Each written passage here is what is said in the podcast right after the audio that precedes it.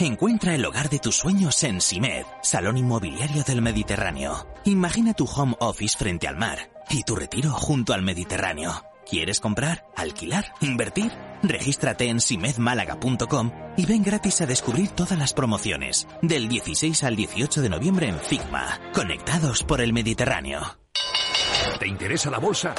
Compra y vende acciones o ETF sin comisiones hasta 100.000 euros al mes. ¿Has oído bien? Sin comisiones. Más de 550.000 clientes ya confían en XTB. Abre tu cuenta totalmente online. Un broker, muchas posibilidades. XTB.com. A partir de 100.000 euros al mes, comisión del 0,2%, mínimo 10 euros. Invertir implica riesgos. Si quieres conocer mejor las empresas con las que trabajas, empieza por Informa. Compruébalo con tres informes gratis, el nuestro para que nos conozcas más y los dos que tú elijas para tu negocio. Solicítalos ya en Informa.es. Informa, líder en información empresarial.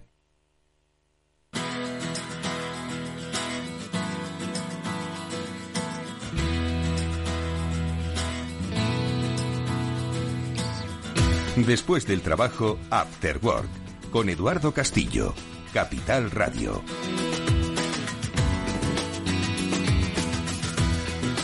¿Qué tal amigos? Buenas tardes, bienvenidos. Ya comienza. Esta es la sintonía que nos avisa de que el Cyber After Work, el programa de ciberseguridad de Capital Radio, ya da comienzo, como siempre, con la ayuda experta de Pablo Sanemeterio y Mónica Valle, con los que hoy vamos a hablar de.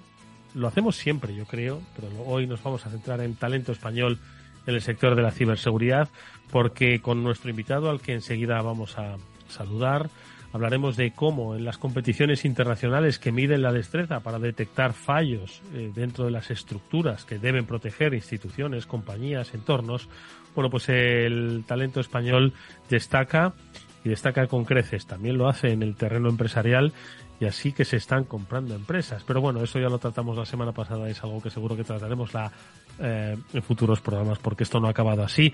Estoy seguro de que de ello seguiremos hablando, ¿verdad, Mónica Valle, en futuros programas? ¿Cómo estás? Buenas tardes. Muy buenas tardes. Desde luego, un tema que estuvo interesantísimo, así que animamos a los que no pudieron escucharlo que lo hagan. Y desde luego que seguiremos hablando. Y como bien decías, el talento que, bueno, yo creo que somos muy afortunados porque tenemos muchísimo talento en nuestro país. Hoy vamos a hablar con uno de ellos y tenemos siempre otro cada lunes, que es Pablo Sanemeterio Así que tenemos desde luego, como digo, mucha suerte en ese sentido. Y que en breve se va a llevar ese talento, luego vuelve el talento, luego vuelve, pero se lo va a llevar a Costa Rica, también un país interesantísimo, muy, muy activo en materia de ciberseguridad y que ya nos contará Pablo eh, a qué va y qué es lo que va a compartir. Buenas tardes, Pablo, ¿cómo estás? Buenas tardes, Eduardo. Buenas tardes, Mónica. La verdad es que ha sido a gusto. No, necesito ya abuela ni nada. Ya todo es una presentación genial, como siempre. Y sí, pues eh, en breve estaremos en, Costa Rica de la mano de la Cámara de Comercio, a, pues, un país muy activo en, el área de ciberseguridad, eh, con los hubs de ciberseguridad y hablar un poco pues de las amenazas que existen en, Internet, las amenazas que puede sufrir cualquier compañía o cualquier organización en Internet, de las muchas que hay, y cómo podemos ponerle remedio o qué soluciones le podemos ir poniendo que ojo, no todo cuesta un riñón ni cuesta un dineral, sino que se pueden poner soluciones, incluso algunas gratuitas. El problema muchas veces es que esa solución requiere que alguien la opere o que la configure, pero en general ya te digo que hay soluciones y no a un alto coste.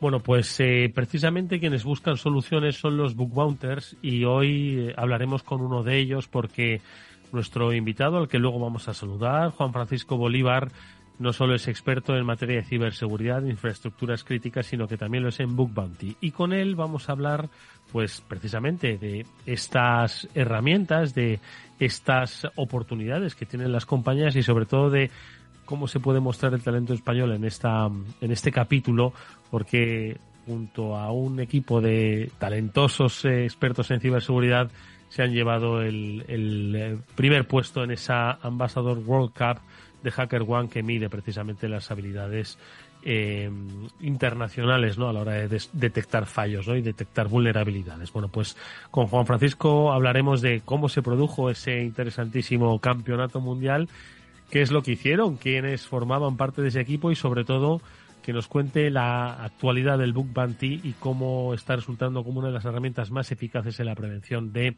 ciberamenazas. Prevención de ciberamenazas que mm, hay que tenerla muy presente porque si no te puede pasar lo que a cualquiera de las empresas que hoy van a protagonizar las noticias eh, de nuestro programa y es que mm, de todo tipo, tamaño y condición, incluso tecnología, se ven afectadas por las eh, amenazas y los ciberincidentes. Estos son, como digo, los protagonistas, por desgracia, de nuestra sección de noticias. Vamos allá. Bueno, pues la primera de ellas yo me quedo con una que nos debe llamar la atención. Lo publicáis en BitLife Media, Mónica, y es que ChatGPT lo han conseguido tumbar, por lo menos han conseguido tumbar la página, un ataque de denegación de servicio que, ojo, últimamente protagoniza muchas noticias de nuestra sección. Bueno, pues, eh, ¿cómo lo han conseguido tumbar? A una inteligencia artificial, madre mía, Mónica. Pues sí, hasta la inteligencia artificial se ve vulnerada. Esto nos da una idea de que todos somos susceptibles, como solemos decir, y por eso tan importante pues esta prevención y divulgación, ¿no? Bueno, pues eh, fue hace unos días, la semana pasada, cuando muchos usuarios de, la plataforma, que como sabemos son millones y millones de este chatbot de inteligencia artificial generativa, pues veían que, no podían acceder, que no podían utilizarlo, la herramienta estaba caída. Eh, no, no fue mucho tiempo, no llegó a dos horas, pero bueno, tiempo suficiente para que todas esas personas que ya son un poco dependientes de esta inteligencia, inteligencia artificial no pudiesen eh, hacer lo que tenían previsto, ¿no? ¿Y qué ocurrió? Pues un ataque de denegación de servicio distribuido, lo que denominamos un DDoS, que ahora nos lo explica Pablo técnicamente mucho mejor, pero básicamente son muchísimas peticiones a ese servicio, a esa aplicación online o a ese servidor en un corto periodo de tiempo, de tal forma que se satura, se colapsa porque no puede hacer frente a todas esas peticiones. Entonces, eh, pues la propia compañía comunicaba de manera frecuente en su web qué es lo que estaba pasando, decían que estaban lidiando con esas interrupciones debido a un tráfico anormal, que está debido a un ataque de denegación de servicio y bueno, finalmente consiguieron resolverlo, consiguieron recuperarlo. Ha habido un grupo cibercriminal que, que bueno, que sí que está detrás de este tipo de ataques y todavía no se sabe si han sido ellos, pero bueno, sí que apuntan eh, pues la propia empresa a este tipo de organizaciones criminales que se dedican profesionalmente a estos ataques. Pablo. Pues la verdad es que poco, poco más que añadir a lo que ha dicho Mónica, pues que hemos dicho muchas veces el ataque de denegación de servicio se produce porque se empiezan a recibir multitud de, de peticiones, o sea, más de las que puede soportar el sistema. En ocasiones también, que igual es lo que está detrás de este caso, hay algún tipo de petición concreta que hace que el sistema eh, colapse, ¿vale? Hay algunas, hay algunos errores que puede hacer que el sistema caiga y no pueda funcionar y entonces, pues si ese error lo sigues mandando de forma recurrente y el sistema se levanta y se vuelve a caer, se levanta y se vuelve a caer, tienes otra vez ese sistema o ese, esa eh, denegación de servicio distribuida y hasta quedas pues con un poquito con la pista o con la clave para bloquear ese ataque y quitarte en medio este, esta denegación de servicio distribuida cualquier caso, pues como siempre, los, los grupos de, que normalmente vemos en, detrás del ransomware, que hemos oído hablar de muchas veces de las dobles, triples, incluso cuádruples extorsiones, pues son los más, los sospechosos habituales que pueden estar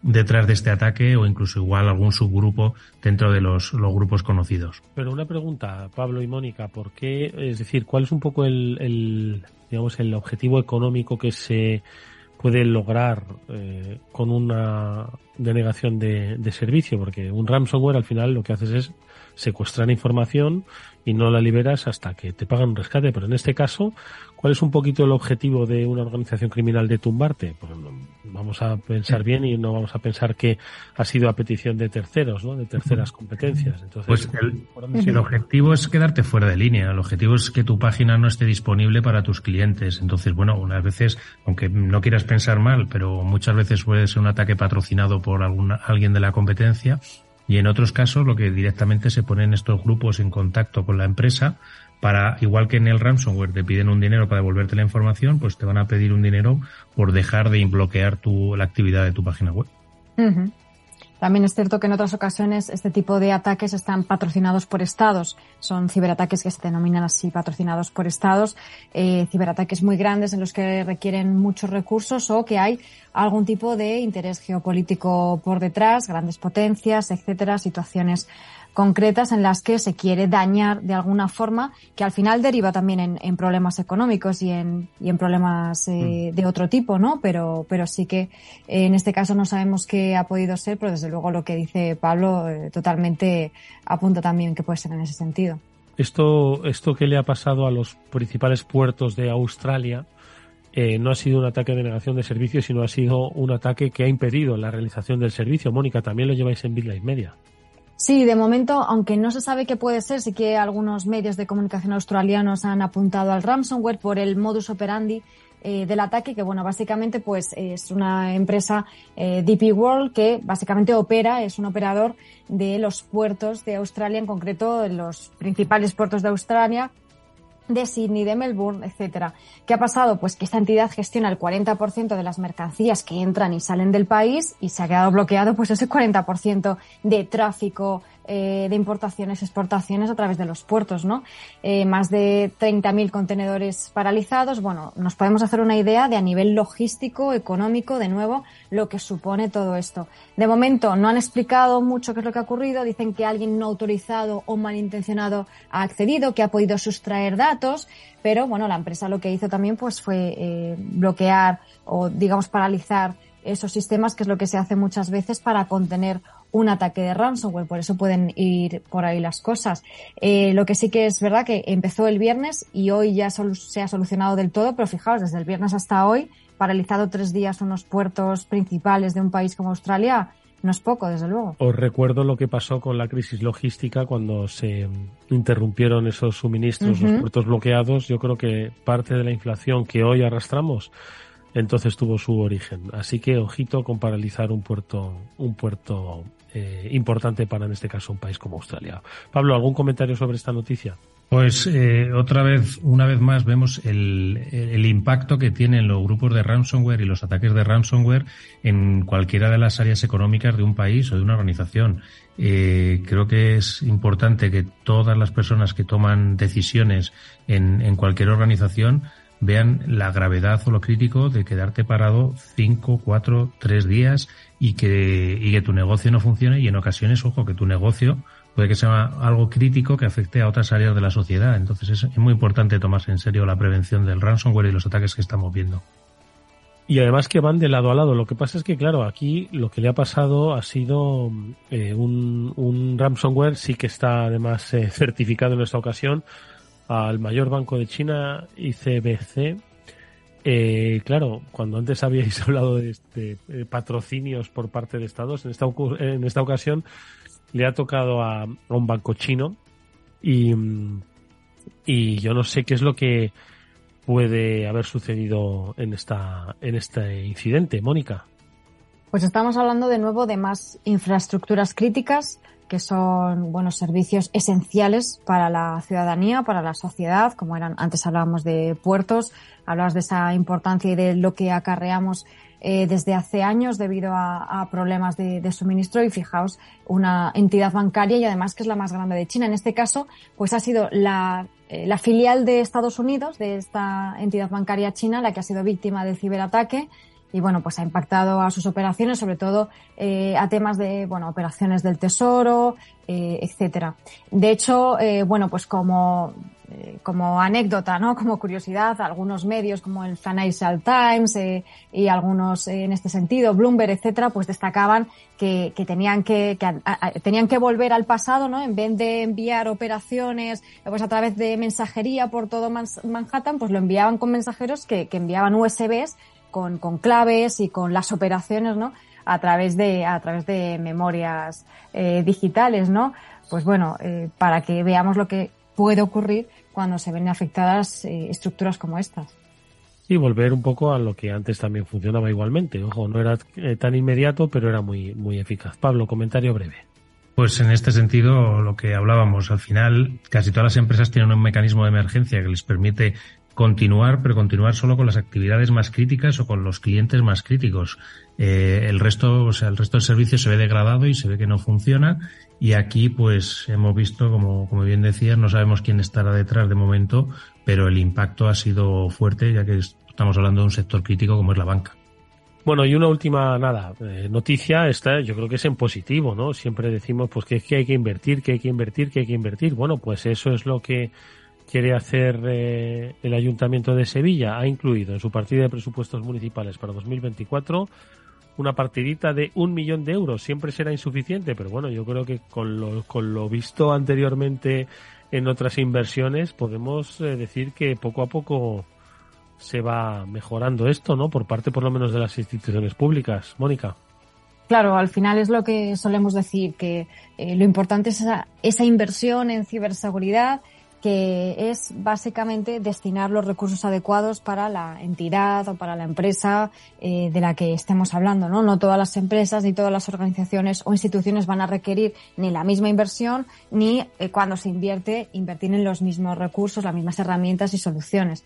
Entonces, bueno, pues eh, como sabemos, el Ayuntamiento de Sevilla hace unas semanas sufrió ese ciberataque de ransomware que le dejó paralizado tanto tiempo eh, todas las operaciones que de nuevo tuvieron que volver al lápiz y al papel para poder eh, realizar todos los trámites, pues la ciudadanía se vio muy afectada, etcétera. Por cierto, Lockbit, que fue el grupo de ransomware muy profesionalizado también, que estuvo detrás del ataque y ha sido también el autor del ataque que estábamos comentando ahora del banco mm. chino.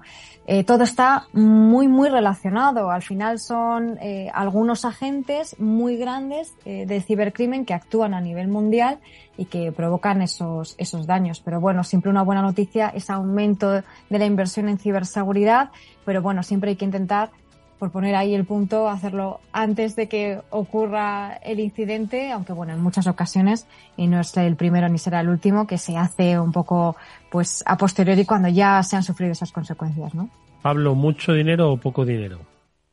El tiempo lo dirá. Es difícil decir ahora mismo si es mucho o poco. Eh, pero creo que como el refranero español siempre viene bien, eh, nunca es tarde si la dicha es buena. Entonces, oye, bienvenido ese dinero en, y esa inversión en ciberseguridad.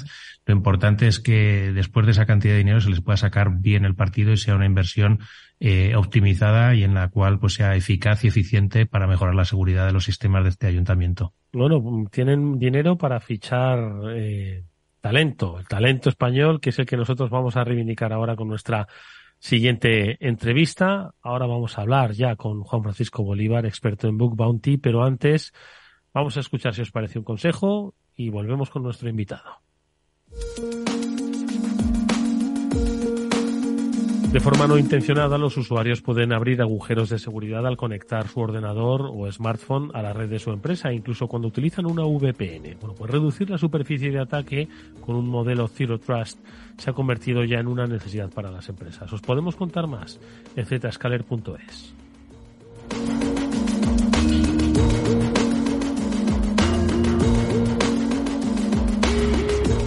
Estás escuchando After Work con Eduardo Castillo.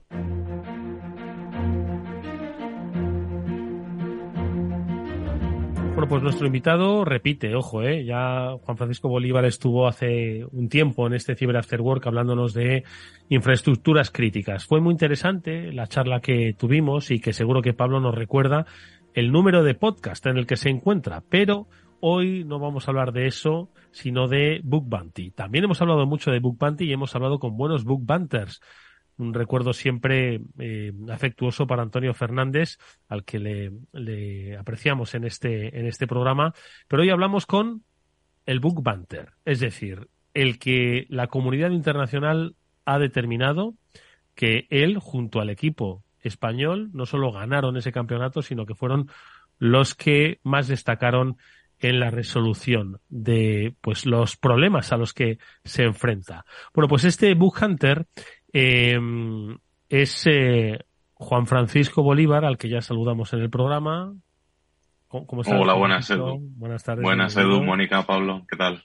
Un gusto saludarte de nuevo en este Cyber After Work. Y lo primero de todo, eh, Fran, déjame que, que, le pida a Pablo que nos eh, recuerde eh, un poco, sobre todo, qué es la figura del Book Hunter y el Book Bounty en sí mismo, ¿no? Y sobre todo la utilidad que tiene, no solo para eh, reivindicar el talento español en ciberseguridad, sino sobre todo para las empresas, porque al final de lo que se trata es de que creemos entornos seguros. Entonces, Pablo, te toca hacer un poco de didáctica antes de charlar sobre esa Ambassadors eh, Cup que han ganado el equipo español de Juan Francisco Bolívar, Pablo. Pues, eh, a ver, el Bug Hunter no deja ser, y, permíteme las comillas, un cazador de recompensas. Ten en cuenta que hay compañías a las cuales el, el, tener un pentesting sobre toda su infraestructuras que suelen ser enormes y con una cantidad de sistemas expuestos a Internet muy grande, eh, les obligaría a tener unos programas de seguridad brutales y con, y con un montón de dinero gastado en, en, en auditorías y en revisiones de código y en revisiones de aplicaciones, etcétera. Entonces, las cazadores de recompensa lo que se hacen son programas en los que se ponen unas recompensas en las cuales se paga un dinero al primero que reporta una vulnerabilidad en, una infraestructura y de esta forma lo que tienes es a los mejores cazadores de recompensa, a los mejores hackers eh, haciéndote auditoría sobre tu, tu, infraestructura a cualquier día de, a cualquier hora del día, a cualquier día de la semana, 365 días al año, para que si te retuercen los sistemas, encuentran una puerta por la que puedan entrar y manipular tu sistema o obtener información de tus usuarios, etcétera, ese fallo sea reportado a la empresa, la empresa pueda corregir el fallo y así eh, también pues pagar la recompensa a esta persona que sea la primera, ojo, que es la única que se va a llevar la recompensa sobre uno de esos fallos. Luego otras veces se encuentran un montón de fallos en, un misma, en una misma plataforma, pero eh, esto es una cosa que seguro que Juan Fran nos va a contar muy, muy, muy, muy en detalle y además también nos va a compartir un poco, pues, oye, cómo era el concurso, quién lo organizaba, cómo se creaban los equipos y, cómo puntuaba. Yo creo que aquí tenemos un programa de talento y de competición que yo creo que aquí los españoles tenemos mucho para sacar pecho. Pues venga, Fran, vamos a hablar de Book Bounty y un poco apostillar, ¿no? Lo que, lo que decía Pablo y sobre todo de ese, eh, de ese encuentro, de ese Ambassadors World Cup, ¿no? Eh, cuál era un poquito lo que decía Pablo, esos objetivos y todo que lo organizaba. Por si quieres apuntar algo más del Book Bounty, si tenemos que aprovecharlo más las compañías, eh, un poco ese escenario en el que hoy se desenvuelve. Efectivamente, eh, como, como decía Pablo, pues he participado junto al equipo español en el Ambassadors World Cup eh, con el equipo de España.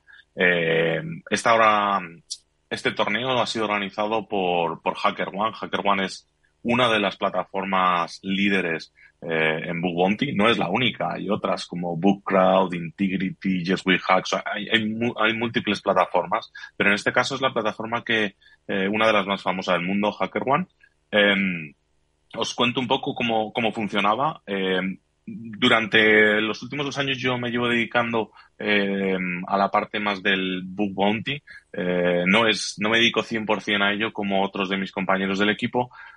Sin embargo, bueno, pues en base a, los reportes que vas haciendo te van otorgando una serie de puntos, vas ganando una serie de una reputación dentro de, dentro de la plataforma.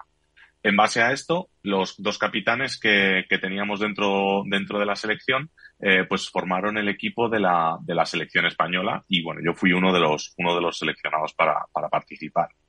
Esta, esta competición tuvo varias fases. Una primera fase de grupos en la que nos enfrentamos con Vietnam, Egipto y Rumanía.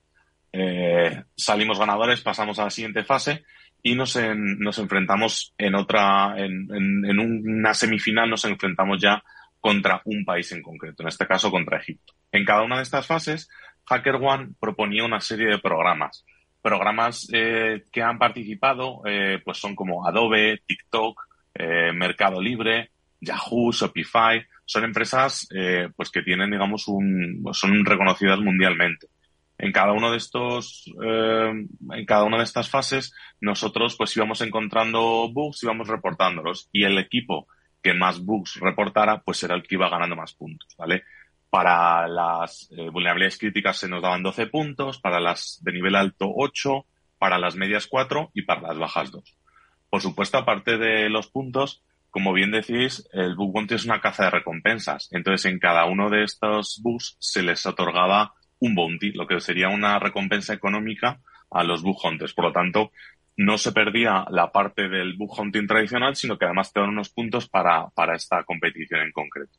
Los programas obviamente eran, eran eh, seleccionados por la plataforma y estaban de acuerdo con, con las empresas. En algunos casos, incluso sacaban un producto nuevo que no era parte del programa de bug bounty habitual, pero sí que ha estado participando en la competición. Eh, después de enfrentarnos a Egipto, nos enfrentamos a, al equipo de Nepal. Fran, que la verdad perdóname, es que... perdóname un momentito antes de, de, de, que hablemos de las de los cuartos y octavos. Dices uh -huh. que son empresas muy conocidas, ¿no? Las que se, se ofrecen, les encanta participar porque para ellos es un es un, pues oye, es, un, es una ventaja, ¿no? Que expertos en, detección de vulnerabilidades les, les confirmen la seguridad, ¿no? Entonces, yo te quería preguntar, eh, ¿por qué hay, por qué hay vulnerabilidades? Es decir, es que al final los desarrolladores de las diferentes aplicaciones o servicios de estas compañías no es que no, no, es que sean malos, pero no son infalibles, porque esto qué ocurre, el ser humano se pueden evitar estas vulnerabilidades desde el punto de partida. ¿Cuál es un poquito la razón de ser del bug bounty? La seguridad perfecta no existe y tenemos que tener en cuenta que eh, estas organizaciones tienen unas infraestructuras tremendas. Para que todas estas organizaciones tengan eh, los conceptos de agile o sean capaces de hacer desarrollos agile, en muchas ocasiones se le tiene que conceder digamos, cierta libertad a, equipos eh, para que avancen rápido. En algunas de estas ocasiones, pues se deja un poco de lado la seguridad o se cometen fallos enfocándonos eh, pues que, lo importante es sacar el producto, desarrollar eh, sin tener tanto en cuenta la seguridad. Por lo tanto, estas empresas eh, tienen que hacer un balance del riesgo al que se asumen y lo que hacen precisamente es, obviamente, hacer pen testings, hacer revisión de seguridad, pero permiten que eh, una serie de expertos eh, a los cuales solo pagan en caso de éxito, solo pagan en caso de que ese problema se encuentre, eh, puedan revisar estas, estas vulnerabilidades. al final ganan tener un pentesting 24 x 7. Si sale una nueva vulnerabilidad que afecta a un componente de tus productos, no tienes que lanzar un pentesting de nuevo en ese producto porque tienes una serie de pentesters que están con sus automatismos desde sus casas revisando constantemente tu infraestructura y te van a informar. Pues yo creo que ha quedado absolutamente claro, ¿no? Cuál es un poco el papel de la ciberseguridad en los procesos de desarrollo de negocio. Ojo, ¿eh? que no solo es la securización de los entornos ya conocidos, sino son precisamente los que contribuyen, ¿no? A que esos productos nuevos, esos servicios nuevos, bueno, pues salgan al mercado con eh, eficiencia, agilidad, como decía, y, con, seguridad. Eh, le he interrumpido en los cuartos de final. Eh, venga, continúa un poco con esa competición y ahora Pablo y Mónica te, asaltan a preguntas. En la, la semifinal llegamos, en el cuarto semifinal, eh, llegamos con, contra Nepal, en las cuartas de final con Egipto. Eh, Nepal es un equipo muy, muy, muy potente, el cual la verdad es que eh, nos costó, nos costó la verdad bastante ganar. Eh, todos los equipos tengo que reconocer que han sido en mayor o menor medida complicados porque al final no sabes cuántos puntos tienen ellos hasta que no llegas al final. Los puntos no se, no se nos dicen hasta que, pues hasta que se cierra el periodo de la competición. Nos dan 15, 20 días para cada fase eh, y hasta el último día, cuando ya está cerrada la competición, no sabes si es gana o no. Por lo tanto, en cada fase siempre el esfuerzo ha sido, ha sido máximo. Tienes que hacer el máximo número de puntos posibles para asegurarte que haces más que tu rival, ¿no? No, no, no sabíamos decir, oye, pues mira, Nepal tiene 30 puntos y nosotros 80. Bueno, vamos sobrados, ¿no? Eso no, eso no lo sabíamos, así que eh, la tensión es, es máxima. En, en la final, eh, que bueno, la verdad es que fue la fase casi para mí más, más bonita, fue contra, contra Israel. Israel también es uno de las potencias mundiales en, en ciberseguridad. Sí. Eh, y tuvimos, tuvimos ahí también el reto de, pues de, de pelear contra ellos. Dentro de, dentro de la final, como, como decimos, ganamos a, Israel, pero no solo eso, sino que para cada uno de los programas que participaban dentro de, dentro de esta final, eh, eran TikTok, eh, eh, TikTok, Mercado Libre y AS Watson, ¿vale? En cada uno de ellos otorgaban el premio al mejor bug dentro de, dentro del programa, el mejor, la mejor vulnerabilidad que se había reportado. Mm. Eh, en nuestro caso, el equipo español tuvo la suerte de que yo gané una de esas eh, vulnerabilidades al programa S. Watson, una de las mejores vulnerabilidades encontradas, y mis compañeros, los, los capitanes, eh, ganaron otra para, para TikTok. Entonces, la verdad es que nos podemos sentir muy, muy orgullosos de nuestra participación mm. en el programa. Mira, Fran, aquí, aquí no hay suerte, aquí hay talento y esfuerzo. Ojo, nos gusta emplear la palabra, pero ojo, esto no es cosa de la fortuna. Pablo, Mónica, preguntas para Fran. Yo, como siempre se suele decir, que la suerte te encuentre trabajando, que yo creo que es lo que ha ocurrido aquí. Entonces, eh, aquí quería como, a ver, dentro de, la, de las posibilidades, ¿vale? Porque dentro de los programas de Bug, de Bug Bounty, no se suele poder revelar mucho de, de, las vulnerabilidades o no se puede detallar mucho, mucho en detalle los fallos encontrados, pero no, no sé hasta qué punto, Juanfran, puedes compartir con nosotros algún, alguna curiosidad de los fallos encontrados o de los fallos más meritorios del programa del concurso.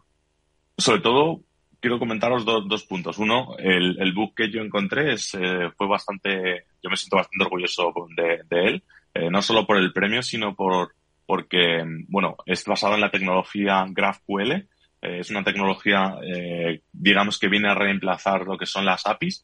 Y bueno, fue un bug relacionado con, con esta tecnología eh, que la verdad es que está bastante, está bastante de moda. Y bueno, como todo lo que está de moda, al final salen, salen vulnerabilidades. Entonces, eh, fue una vulnerabilidad que me permitió tomar el control entero de, de una tienda online eh, en la cual pude cambiar precios, pude cambiar fotos, crear productos. Bueno, fue bastante, bastante importante. Fue bastante importante, la verdad es que sí. El equipo, por supuesto, lo, lo agradeció y bueno, hubo una, una buena colaboración muy estrecha eh, con, con, la empresa para, para resolverlo y bueno, fueron rapidísimos resolviéndolo, la verdad.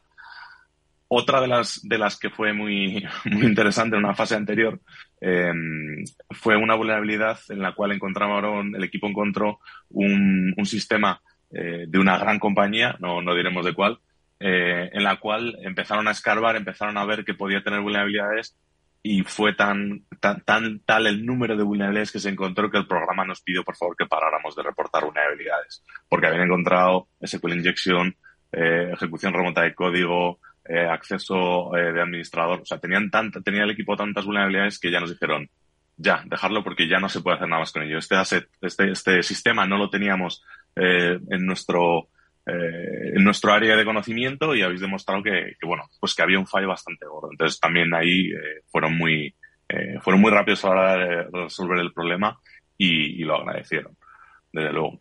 Mónica. Otro, sí, Mónica, perdona. Ah, perdón. Bueno, muchísimas gracias por estar con nosotros y enhorabuena, felicidades porque es un, un enorme logro para ti y para, para todo el equipo. Un orgullo, desde luego. Y, y me gustaría saber, eh, bueno, ¿qué es lo que más te gusta de este mundo eh, del, cazador, de, los fallos, ¿no? De las vulnerabilidades y también pues para los que nos estén escuchando que, les esté gustando este mundo, hay que formarse específicamente para esto? Porque me imagino que habrá que saber de muchos aspectos o, o no, al contrario, en vez de ser generalista hay que hiperespecializarse en un ámbito, que además son muchos y muy complejos, Fran. Pues eh, respondiendo a tu, a tu segunda pregunta primero, yo, mi, cada uno tiene su forma de, de hacer las cosas dentro del bug Hay gente pues que le gusta automatizar y detectar cuando salen eh, nuevos sistemas y, y, directamente atacarlos y hay otras personas pues que se centran en, en, un número determinado de bugs y se hacen expertos en esos bugs, se hacen los maestros de esos bugs.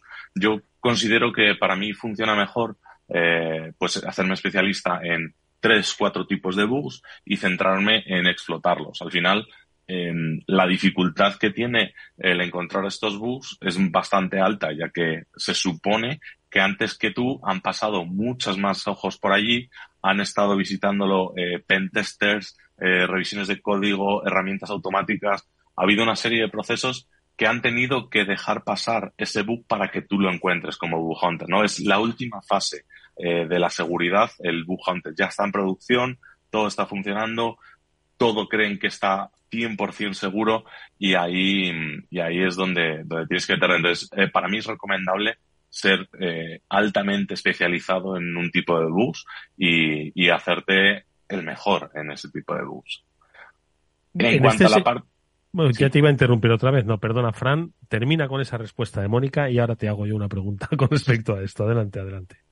En cuanto a la formación, pues realmente hay cursos eh, de Bug Hunters que han sacado cursos para, para esto. Eh, sin embargo, obviamente necesitas una base técnica muy fuerte, tanto de redes como de programación, eh, saber de pentesting. Y luego, eh, yo mi experiencia es que en base a leer reportes de otros y a, a echar muchísimas horas, al final es como, como te, te, te puedes involucrar en, en este tipo de sistemas. Vale, ahí va mi pregunta un poco. Estabas hablando de que al fin este es el final del eslabón, ¿no? Es decir, en lo profundo de la cueva donde nadie antes, pese a las pruebas previas, ha conseguido llegar. Entonces la pregunta es, pero realmente los cibercriminales eh, emplean el tiempo que empleáis eh, los book hunters para poder detectar vulnerabilidades en empresas concretas, es decir, eh, es necesario que se revise esto porque si no lo haces te van a atacar sí o sí o es una probabilidad alta pero probabilidad. No, claro, yo creo que esto, si no lo detectamos nosotros, alguien va a encontrarlo. O sea, alguien lo encontrará. No, los bug hunters eh, somos buenos buscando vulnerabilidades, pero desde luego los cibercriminales tienen un negocio montado eh, con respecto a esto. Por lo tanto, si no lo encontramos nosotros, estoy seguro que lo van a encontrar ellos, lo van a explotar y no lo van a. El, coste que le va a suponer a una empresa que, los, que lo explote un cibercriminal contra pagar un bounty, por muy alto que fuera, es, irrisorio el precio que le paga un bujante. Por lo tanto, eh, esto ocurre. Eh, hace poco hemos visto grandes empresas españolas que han tenido eh, fugas de información por bugs que se les ha que se les ha encontrado y los cibercriminales desde luego tienen organizaciones muy profesionalizadas para encontrar este tipo de bugs y explotarlos ya sea para lanzarte un ransomware o para exfiltrarte información o, o simplemente gobiernos que al final eh, también disponen de, sistemas para, pues, para atacar a las empresas estratégicas de, otros gobiernos enemigos, ¿no? Pablo. Pues la verdad es que aquí eh, da, gusto tener a, alguien del, talento y de la capacidad de, de Juan Fran y, que nos ha ya compartido pues toda esa parte de formación y cómo se pueden especializar y de qué labores tienen que hacer. Pero me ha gustado mucho la parte en la que decía cómo esa inversión en, en hunting en, y en pagar eh, esa recompensa por, por la, a la persona que te ha encontrado el fallo te puede prevenir muchos dolores de cabeza, incluso muchos, eh, estábamos hablando incluso del, del Ayuntamiento de Sevilla que había puesto un millón de euros en presupuesto. Tú imagínate que destinaran una décima parte de ese presupuesto a, a, pagar fallos. Fíjate que yo creo que le saldría muy rentable en, en ese tipo de, de escenario. No sé cómo lo ves tú, Juan Fran. Totalmente de acuerdo. Yo no solamente estoy en, el book hunting en el lado del que busca books, sino también profesionalmente he trabajado como receptor o como persona que está organizando em, programas de, de book bounty y el gasto que te puede suponer hacer un pentesting a lo mejor a, no sé, vamos a decir un número, 50 páginas web, comparado con los bounties que puedes tener que pagar eh, en esas páginas web compensa muchas veces hacer, eh, obviamente son complementarios, ¿no? No quiero decir que, que sean excluyentes, pero el, el, el, coste recurrente que te supone ciertos modelos de seguridad con lo que te puede suponer eh, un bug bounty, vamos, es eh, compensa de todas, todas. Muchas empresas, de hecho, entienden que el, securizar el último 10% eh, de tu infraestructura supone un coste mucho mayor al final que el primer 90%, ¿no? Esos resquicios, esos shadow IT, esa parte desconocida de IT que a veces a todas las empresas se nos escapan, montar un programa de bug bounty para dar esa, esa capa de seguridad en la que los bug hunters sean capaces eh, de encontrar esos fallos que en tu proceso de seguridad se te ha escapado, al final eh, podemos decir lo que sale barato, ¿no? Eh, y escucha una cosa, Fran, ¿cómo las empresas, porque estas nos has hablado de multinacionales eh, muy conocidas de carácter internacional, ¿el Book Bounty solo le interesa a grandes empresas o le interesa a empresas de mediano tamaño, vamos a decir? No, yo creo que hay, hay tipos de Book Bounty para todos. Hay empresas que Google en las que puedes pagarte 200.000 euros por un book, pero no todas las empresas tienen por qué eh, ir a esos, a esos costes. Además de los bug bounties, existen los programas que se llaman Vulnerability Disclosure, que simplemente son programas en los que te dan puntos y no te dan dinero. Al bug hunter no le dan dinero, le dan una serie de puntos para la reputación dentro de las plataformas. Por lo tanto, el coste para la empresa de montar estos sistemas es mucho más reducido. Además, en función del tamaño de tu empresa, cuando te incorporas a una de estas plataformas, te aconsejan una serie de eh, pues empezar por un por una serie de assets limitados, los bounties, pues no irte a unos bounties muy altos, sino a lo mejor decir, oye, pues por un crítico pago 500 dólares. Evidentemente la atracción del talento será más reducido un programa que paga menos que uno que paga más. Pero para empresas en las que empiezan o quieren probar o, como tú dices, son de tamaño medio, es una opción también para poder dar ese paso más de seguridad, ese paso más de madurez, sin meterse en, pues, en un problema de coste eh, que no puedan mantener. Y me ha resultado antes muy interesante porque, porque decías que, que en un momento dado estabais encontrando tantas vulnerabilidades que, que el sistema os decía ya, ¿no? Una denegación de servicio de, de vulnerabilidades encontradas, ¿no? Eh, ¿Cuáles son las más habituales que se pueden o que se suelen encontrar en este tipo de, de programas o incluso a veces las propias empresas que organizan estos concursos eh, especifican, ¿no? ¿Qué tipo de, de fallos o, o de, de, errores son los que quieren que, que encontréis, ¿no? Por así decirlo. Efectivamente, dentro de las políticas de cada programa te especifican qué tipo de fallos buscan. Por ejemplo, la mayoría de ellos no están interesados en, en denegación de servicio. Eh, eso es algo que es realmente más o menos fácil de, de detectar si tienes una vulnerabilidad de ese tipo. O no quieren eh, zero days durante los 30 primeros días. ¿Por qué? Porque necesitan un tiempo pues para que pues, les dé tiempo a parchear. En este tipo de competiciones, lo que más se suele eh, encontrar son fallos manuales. ¿Qué quiere decir? Son fallos, no son fallos en los que lanzas un escáner y te van a salir. Son fallos como pueden ser IDOR, que son Indirect Object Reference, que es, son un tipo de ataques que nos permiten acceder a partes de la información o a funciones dentro de una página web de otros usuarios que no estaba previsto para el usuario con el que estamos logados en el sistema. Este tipo de, este tipo de vulnerabilidades son eh, muy difíciles de detectar de forma automática. Por lo tanto, necesitas una persona pues, que se cree dos cuentas, que intente acceder a la información del otro y todo esto de forma manual y revisándose el código. Este es el tipo de vulnerabilidades el que al final más, eh, más se suelen encontrar. También otras como cross scripting, eh, SQL injections, muchos de ellos con eh, ataques eh, saltándose las protecciones o yendo directamente a leer el código fuente de la aplicación. Pero sobre todo quiero que quede claro que la mayoría de lo que se encuentra eh, no es con ataques eh, automatizados, sino son ataques eh, muy artesanales y, y, todo manual. Pablo, una última pregunta para nuestro, para nuestro invitado. Y mm, esta parte manual, Juan Fran, ¿crees que, que es algo que está al alcance de, de cualquier persona, que dedique el, el, suficiente tiempo, o es algo que, como bien decías, la parte automatizada, que siempre también hay una parte dentro del mundo del hunting que se dice que se tiene que automatizar, eh, es algo que puede jugar un, un, partido o algo a favor de, de, algunas personas que se están iniciando. ¿Cómo les recomendarías que, que fueran dando sus primeros pasos?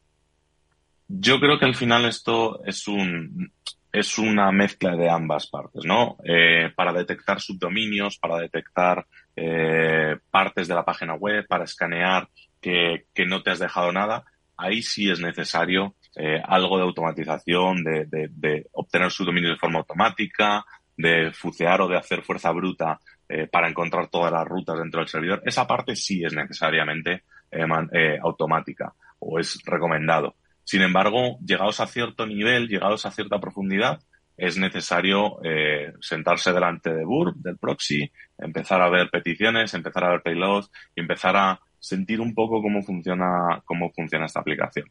Eh, muy pocos eh, bug hunters eh, se dedican 100% eh, automático, ¿vale? Sin embargo, sí que hay gente pues que eh, más en programas eh, más de inicios como pudieran ser eh, Vulnerability Disclosure donde no pagan o programas eh, muy nuevos, sí que hay posibilidades de que se encuentren algunas cosas eh, de forma automática. Pero eh, yo recomiendo que se entiendan, para la gente que empieza, que se entiendan muy bien los bugs, que se entiendan cómo funciona, cómo explotarlos y que se intente poco a poco empezar por programas fáciles, con pocos, con poca gente, eh, que sean muy nuevos. eso es lo, esa sería mi recomendación. Oye, pues hay una oportunidad ¿eh? para formarse, porque no hemos dicho que nuestro invitado Juan Francisco Bolívar, aparte de ser un experto en Bug Bounty, dirige el máster en ciberseguridad de la Camilo José Cela. Así que, bueno, pues si queréis aprender con el mejor reconocido, como ya hemos dicho, por la Ambassadors World Cup de Hacker One, pues ahí le tenéis a vuestra disposición. Hoy ha estado la nuestra en ese Cyber After Work. Te damos la más sincera enhorabuena a ti y al equipo español que ha mmm, conquistado esa, eh, esa World Cup eh, y sobre todo, enhorabuena a las empresas porque, oye, se llevan un buen servicio, que lo pagan, pero que además lleva marca española. Fran, Juan Francisco Bolívar, gracias, hasta muy pronto. Muchas gracias. Vamos nosotros con un consejo. Si inviertes en bolsa, esto te interesa. XTB, tu broker con más de 15 años en España, tiene la mejor tarifa del mercado para comprar y vender acciones y ETFs. No pagues comisiones hasta 100.000 euros al mes. Si inviertes en bolsa quieres empezar, más sencillo imposible. Entras en xtb.es, abres una cuenta online y en menos de 5 minutos compra y vende acciones sin comisiones. Además, con atención al cliente las 24 horas al día. ¿A qué estás esperando? Miles de clientes ya confían en xtb.es, un broker, muchas posibilidades. A partir de 100.000 euros al mes, la comisión es del 0,2%, mínimo 10 euros Invertir implica riesgos.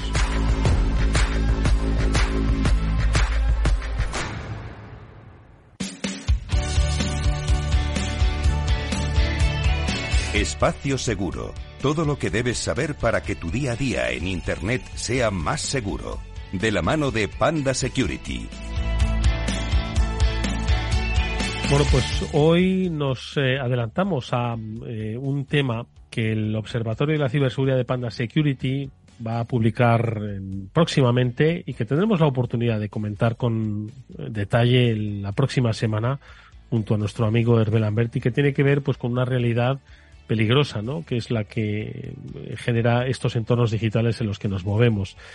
Hemos hablado de, bueno, pues la seguridad que hay en redes sociales, hemos hablado de la domótica y cómo la vida está conectada ¿no? a la red y nuestro día a día, bueno, pues hay que entender que si estamos conectados hacia afuera, nos lo explicaba nuestro invitado hace un instante, bueno, pues puede tener brechas de seguridad desde un programa, una aplicación, un comercio electrónico o una nevera conectada a Internet. Pero hay un tema que conecta lo físico y lo digital, que es el del ciberacoso. Es el próximo objetivo que tiene la temática del Observatorio de Ciberseguridad de Panda Security, y es que hay un entorno que exige que se analice cómo eh, canalizar la violencia, el ciberacoso, la violencia digital, ¿no? Especialmente eh, si se trata de violencia de género o violencia contra eh, la orientación sexual de las personas. hay datos, ¿no? Que recoge ya el propio Parlamento Europeo. El 4%, entre el 4 y el 7% de la población femenina ha sufrido de alguna manera acoso online en los últimos 12 meses. Y mm, el Instituto Europeo de la Igualdad de Género eh, considera que un 70% de las víctimas de ciberacoso han padecido además formas de violencia física o sexual.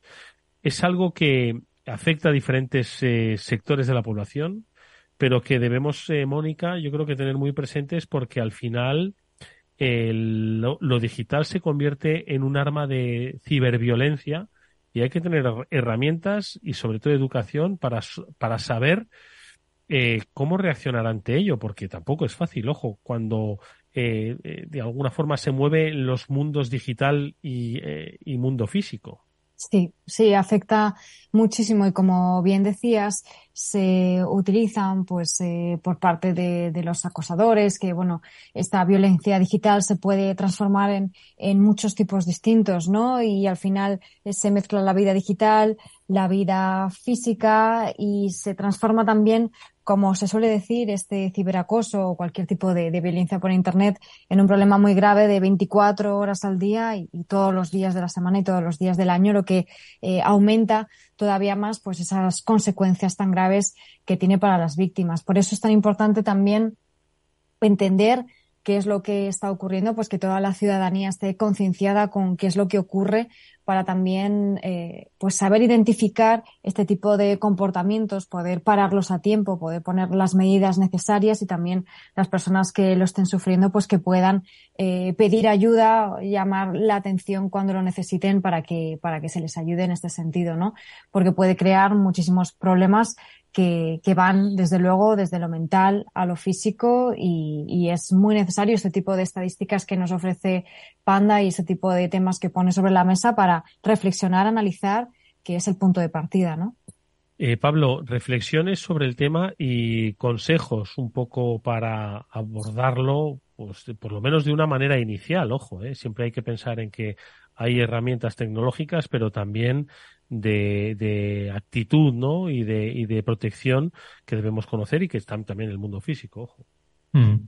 Sí, no, desde luego. Aquí hay, hay una parte, como, como siempre hablamos, no todo es tecnología, no todos los problemas se resuelven con tecnología. Hay una parte tecnológica que nos puede ayudar, pero no son la única vía de solución. A mí me llama mucho la atención dentro de este estudio cómo eh, suele haber una traslación del mundo virtual al mundo físico, es decir, estos eh, acosadores o la gente que anda eh, persiguiendo o acosando a personas en Internet no suelen ser personas que desconoce, suelen ser personas cercanas, o suelen ser personas a las que es capaz de llegar físicamente y, pues como hablamos muchas veces, en el mundo de Internet o en el mundo tecnológico no se descansa. Antes, cuando no teníamos este nivel de hiperconectividad que tenemos a día de hoy, pues se podía desconectar de, los escenarios de acoso, en este caso no. Y, y lo más importante, pues bueno, la educación, el tener claro que, que determinadas actitudes o determinadas eh, formas de, oye, te tengo que revisar el móvil, tengo que ver con quién hablas, con quién no hablas, eh, dónde estás en todo momento, son cosas que no son aceptables bajo ningún concepto por parte ya no de, de personas eh, de la misma edad o incluso de relaciones personales que estén o cosas similares. Hay que tener mucho cuidado y dejar muy claro que la parte íntima, aunque tú tengas una relación, hay una parte íntima de ese teléfono que no tiene por qué estar supervisada por la otra parte, por, la, por una tercera persona o por una segunda persona. Pues eh, yo creo que habéis eh, dado un poco la clave, ¿no? Sobre cuáles son los riesgos que hay en este en este tipo de ciberviolencia y de ciberacoso, ¿no? Más cuando se tiene eh, presente el género o la orientación e identidad sexual de cada uno. Bueno, pues esto es algo, como digo, que comentaremos con mucho detalle en el próximo programa con la ayuda de Herbel Lambert y de ese observatorio para la ciberseguridad de Panda Security. Lo contaremos eh, el próximo lunes. Nosotros vamos ya despidiendo este interesantísimo programa. Venga.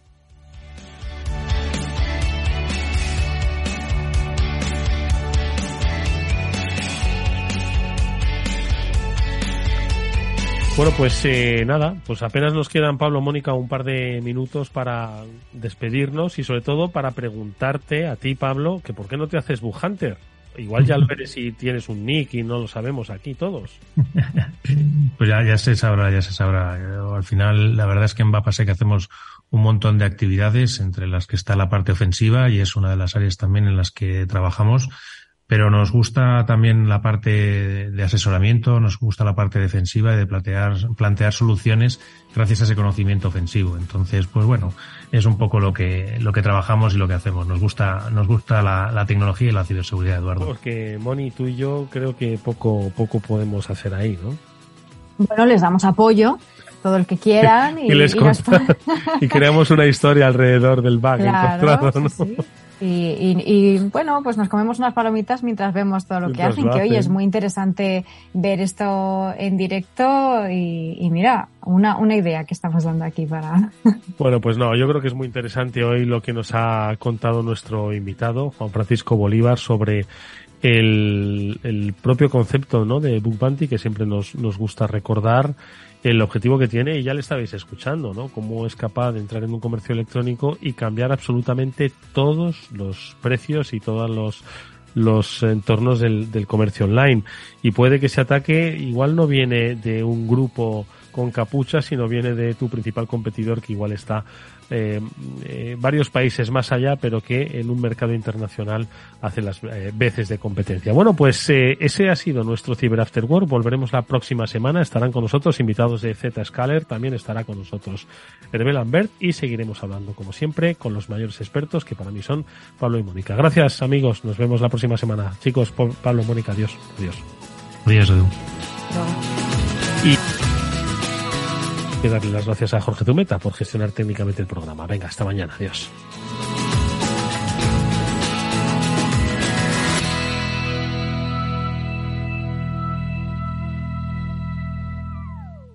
¿Qué es ir más allá? Con Arval podrás llegar donde te propongas de la forma más sostenible y darle a tu empresa todas las soluciones de movilidad que necesite, asesorando con las mejores opciones de movilidad para las distintas necesidades de tu flota, con vehículos electrificados, bicicletas, coche compartido. Arval, la transición energética arranca aquí. Más información en arval.es. El Servicio 012 de Información y Atención al Ciudadano de la Comunidad de Madrid ofrece servicios como el 012 Apoyo a la Maternidad, que presta ayuda a mujeres embarazadas y familias. El 012 a tu lado, de apoyo psicológico ante momento de soledad o crisis. Y el 012 Mujer, dirigido a mujeres víctimas de violencia. Servicio 012, un número para todo y para todos. Comunidad de Madrid. En la Comunidad de Madrid tenemos un compromiso. Erradicar la violencia contra la mujer. Servicios de atención psicológica, profesionales de asistencia jurídica, recursos de atención social, atención a los menores, forman una amplia red de recursos con la que contamos para atender a todas las mujeres que sufren violencia. Pacto de Estado contra la Violencia de Género, Ministerio de Igualdad, Comunidad de Madrid. Conecta Ingeniería es el programa que acerca la ingeniería a la sociedad. Todos los miércoles de 10 a 11 de la mañana en Capital Radio con Alberto Pérez. Conéctate.